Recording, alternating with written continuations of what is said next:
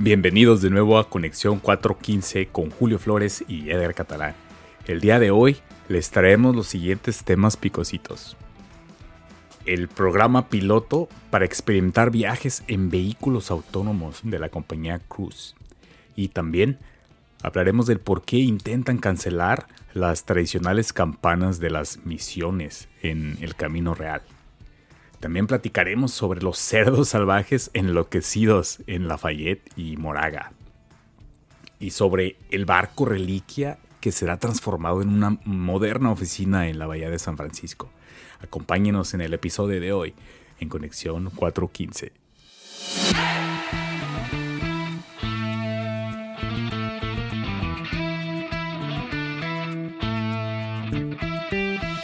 ¿Qué crees, Julio?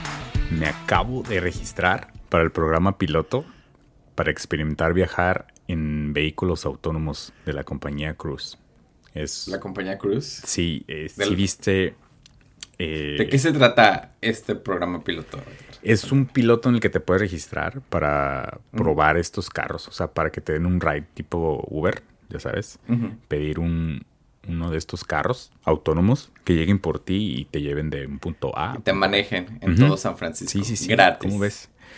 No sé si es, creo que sí, es gratis, pero es como te das de alta y ellos te van a notificar si este, calificas, ¿no? Te, hacen Me imagino que es como el de Waymo, que está ahorita en San Francisco.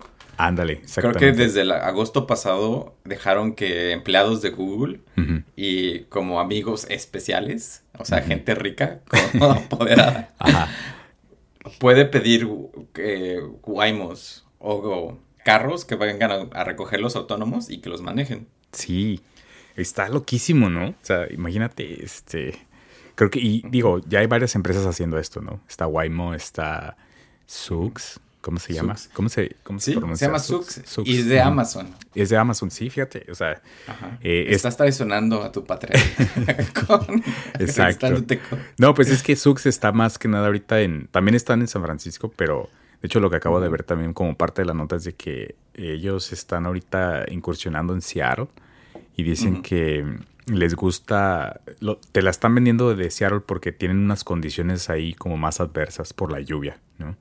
Es mm, como más difícil, eh, digamos, manejar ahí en general. Entonces el hardware y el software que están, el software que están haciendo está como supuestamente como más adepto a esto y en teoría pues les da como más datos para, para generar mejor, este, mejores condiciones de manejo. ¿no? ¿Cómo ves? Sux eh, va a sacar lo mismo de lo que está haciendo Cruz y lo que está haciendo Waymo aquí en San Francisco, lo van a sacar en Las Vegas con su nivel 3. Mira, Pero no es el carro que ellos quieren sacar, ¿no? Ellos quieren sacar su nivel 5 de oh, automatización. Ok. Pero pues necesitan como llegar a ese punto y para llegar a ese punto lo van a, tratar de hacer en Las Vegas. Y estaba hablando con una, una persona que trabaja en Sux y me comentó que era porque ellos piensan que van a tener muchos viajes del aeropuerto al strip. Oh. Y es como un camino que, como muy fácil. Es relativamente sencillo, sí. Ajá, relativamente sencillo. Y piensan que es como un lugar adecuado para hacerlo. Y, siento que les da mucha visibilidad, ¿no? Las Vegas también. O sea, como sí. parte de, hacerlo parte de la experiencia. Siento que, por ejemplo, con Waymo, si tú trabajas en Google y puedes tener acceso a Waymo, puede ser como un incentivo para quedarte a trabajar en Google o incluso para cambiarte a Google, ¿no? Porque estás en, eres parte de este mundo exclusivo. Como un perk, ¿no? De un perk. Exacto. Y ahora, si tú trabajas en Cruise, este, y, de repente tus amigos están teniendo viajes gratis en Waymo, pues como que te da un poco de envidia, ¿no? Sí, claro. Siento que Cruise está haciendo como un movimiento técnico para no perder talento y como para atraer más atención a, la gente en la, en la de la bahía. Está muy chido. Sí. Sí, me recordaste así brevemente en, que algo similar en Netflix, por ejemplo, de que tienen un jet privado ahí que puede transportar eh, empleados de aquí de, Los Gatos a, Los Ángeles. Entonces sí, sí, sí funciona como, yo creo que sí atrae a la gente.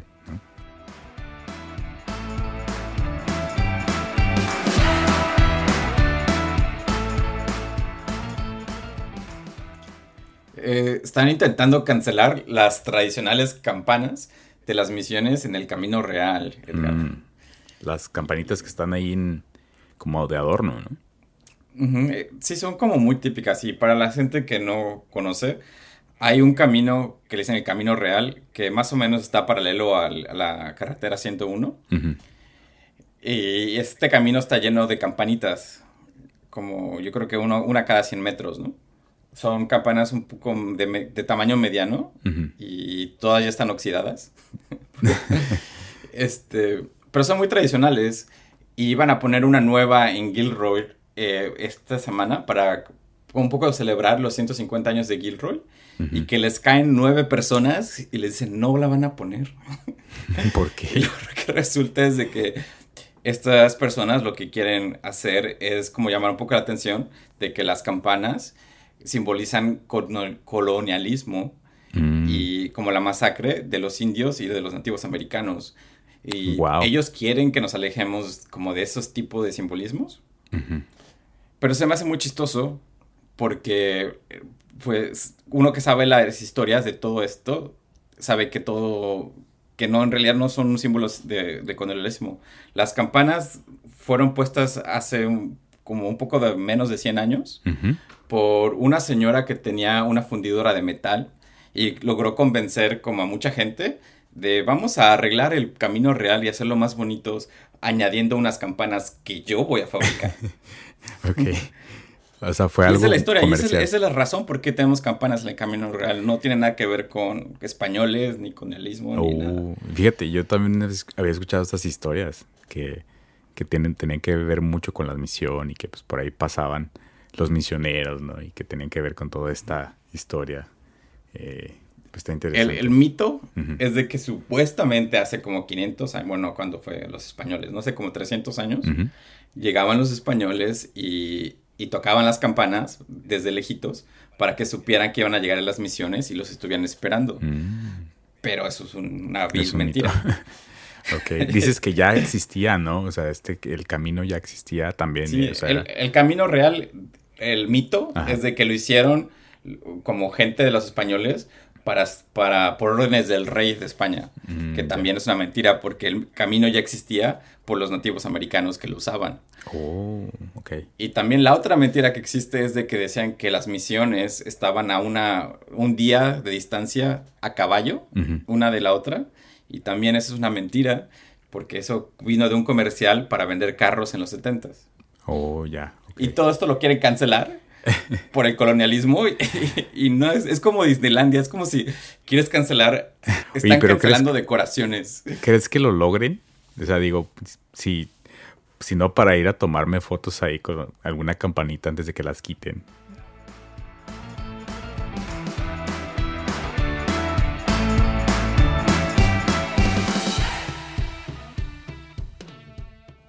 Pues al parecer hay una plaga de cerdos salvajes enloqueciendo el área de la bahía.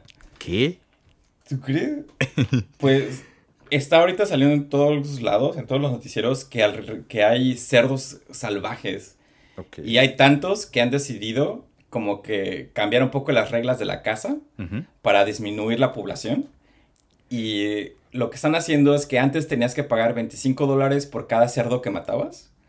Y ahora lo van a bajar y vas a, puedes sacar un permiso anual de 15 dólares y matar todos los cerdos que quieras en el área de la bahía. Oye, pues está muy raro. a mí nunca me ha tocado ver un cerdo salvaje aquí.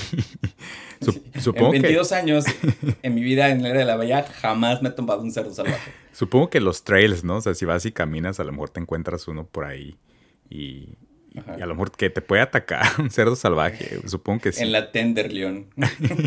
Ándale. este. Que te salga de un campamento. Uy, pero este, hoy está muy cabrón, ¿no? O sea, porque mm, se supone que entonces hacen daño, ¿no? Los al como que a las cosechas o que, que, es lo que qué tipo de daño hace un cerdo salvaje. Lo que estaban diciendo y la justificación es de que estos cerdos destruyen propiedad y dañan ecosistemas, ¿no? Mm, ya, ok. Pero de, lo que te comentaba es de que daños de propiedad dan casos de hace tres años y son así como muy esporádicos. Entonces, como que para mí no es muy convincente. Sí está raro. Te decía que se me hace que hay más mapaches. O sea, yo he visto más mapaches aquí, los raccoons, ¿no? Eh, en las calles. Es algo más común y se me hace que también son considerados como plaga, ¿no? Sí, de hecho, eso es muy cierto. Para mí, yo quiero, yo sí le quiero disparar a los raccoons. A ver cuánto, me cobran. pero están bien lindos, ¿no? Bueno, se ven lindos, pero yo creo que si te acercas, yo, yo creo que sí te pegan un mordidón, ¿no? Te acercas y te hacen y te sacan los dientes. No, y, luego, pueden tener rabia, ¿no? ¿Se comen a los perros? Se comen, si tienes un perro chiquito tamaño chihuahua, se lo comen. ¿Es en serio? Sí, aguas, aguas. Está muy cabrón.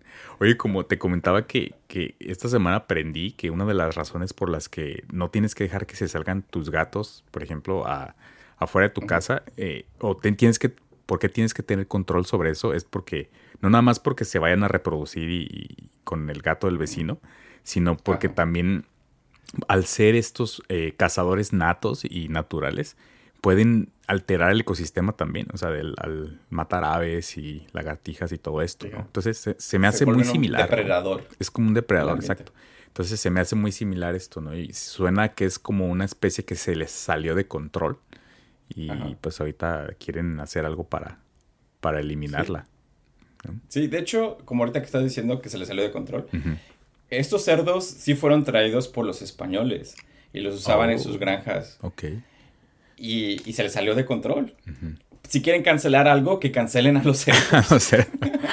ok, oye, pero ¿será, ¿será posible comérselos? O sea, obviamente como unas costillitas así de, cerdito. Pues todo es posible. ok. ¿Qué tanto lo quieres? Pues yo creo que sí, Y pues va a salir más barato, ¿no? 15 dólares. 15 dólares y hamburguesas para todos.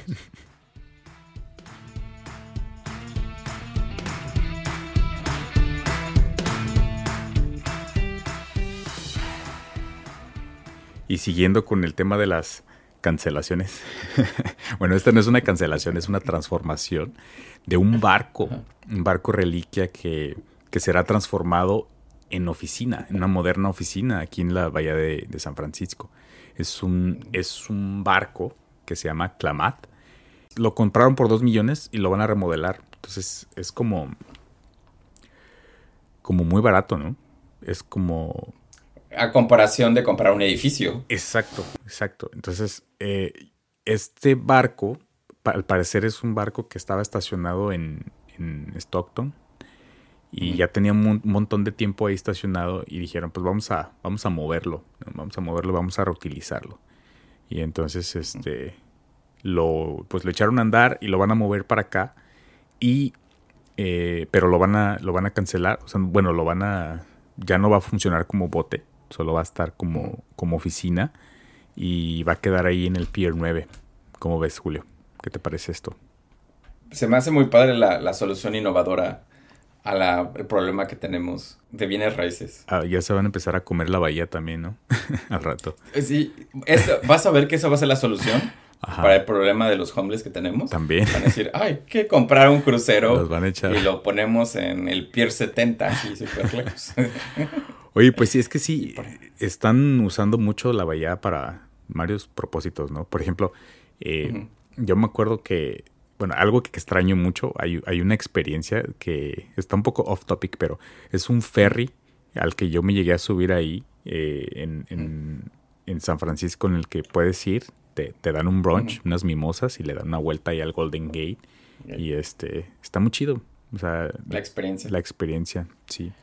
Y... Pues esa es la experiencia que hacía la gente que se subía a este bote, porque este bote era un ferry que traía gente de, de Marin County mm. a San Francisco para trabajar. Okay. Le cabían 78 coches y mil personas. Wow. Eso y sus mimosas y ya era el viaje. sí, está chido. Siento que es como parte también de la cultura, ¿no? De San Francisco, los ferries, ¿no? ¿No te ha tocado ir al hacer este tour de que vas a Sausalito y luego agarras un ferry y te vas a, a la ciudad? Sí, que llegas como en bicicleta y te regresas en ferry. Ajá, exacto. Entonces, este también te comentaba que se me hace muy similar a, a, lo que hicieron en Europa eh, con algunas iglesias, ¿no? que ya no estaban, ya no las ya no las usan, entonces las convirtieron en bibliotecas. Entonces me hace chido como que estos proyectos de, de renovación, ¿no? De usar infraestructura vieja y... Reusar las reliquias y del pasado. De una manera chida, ¿no?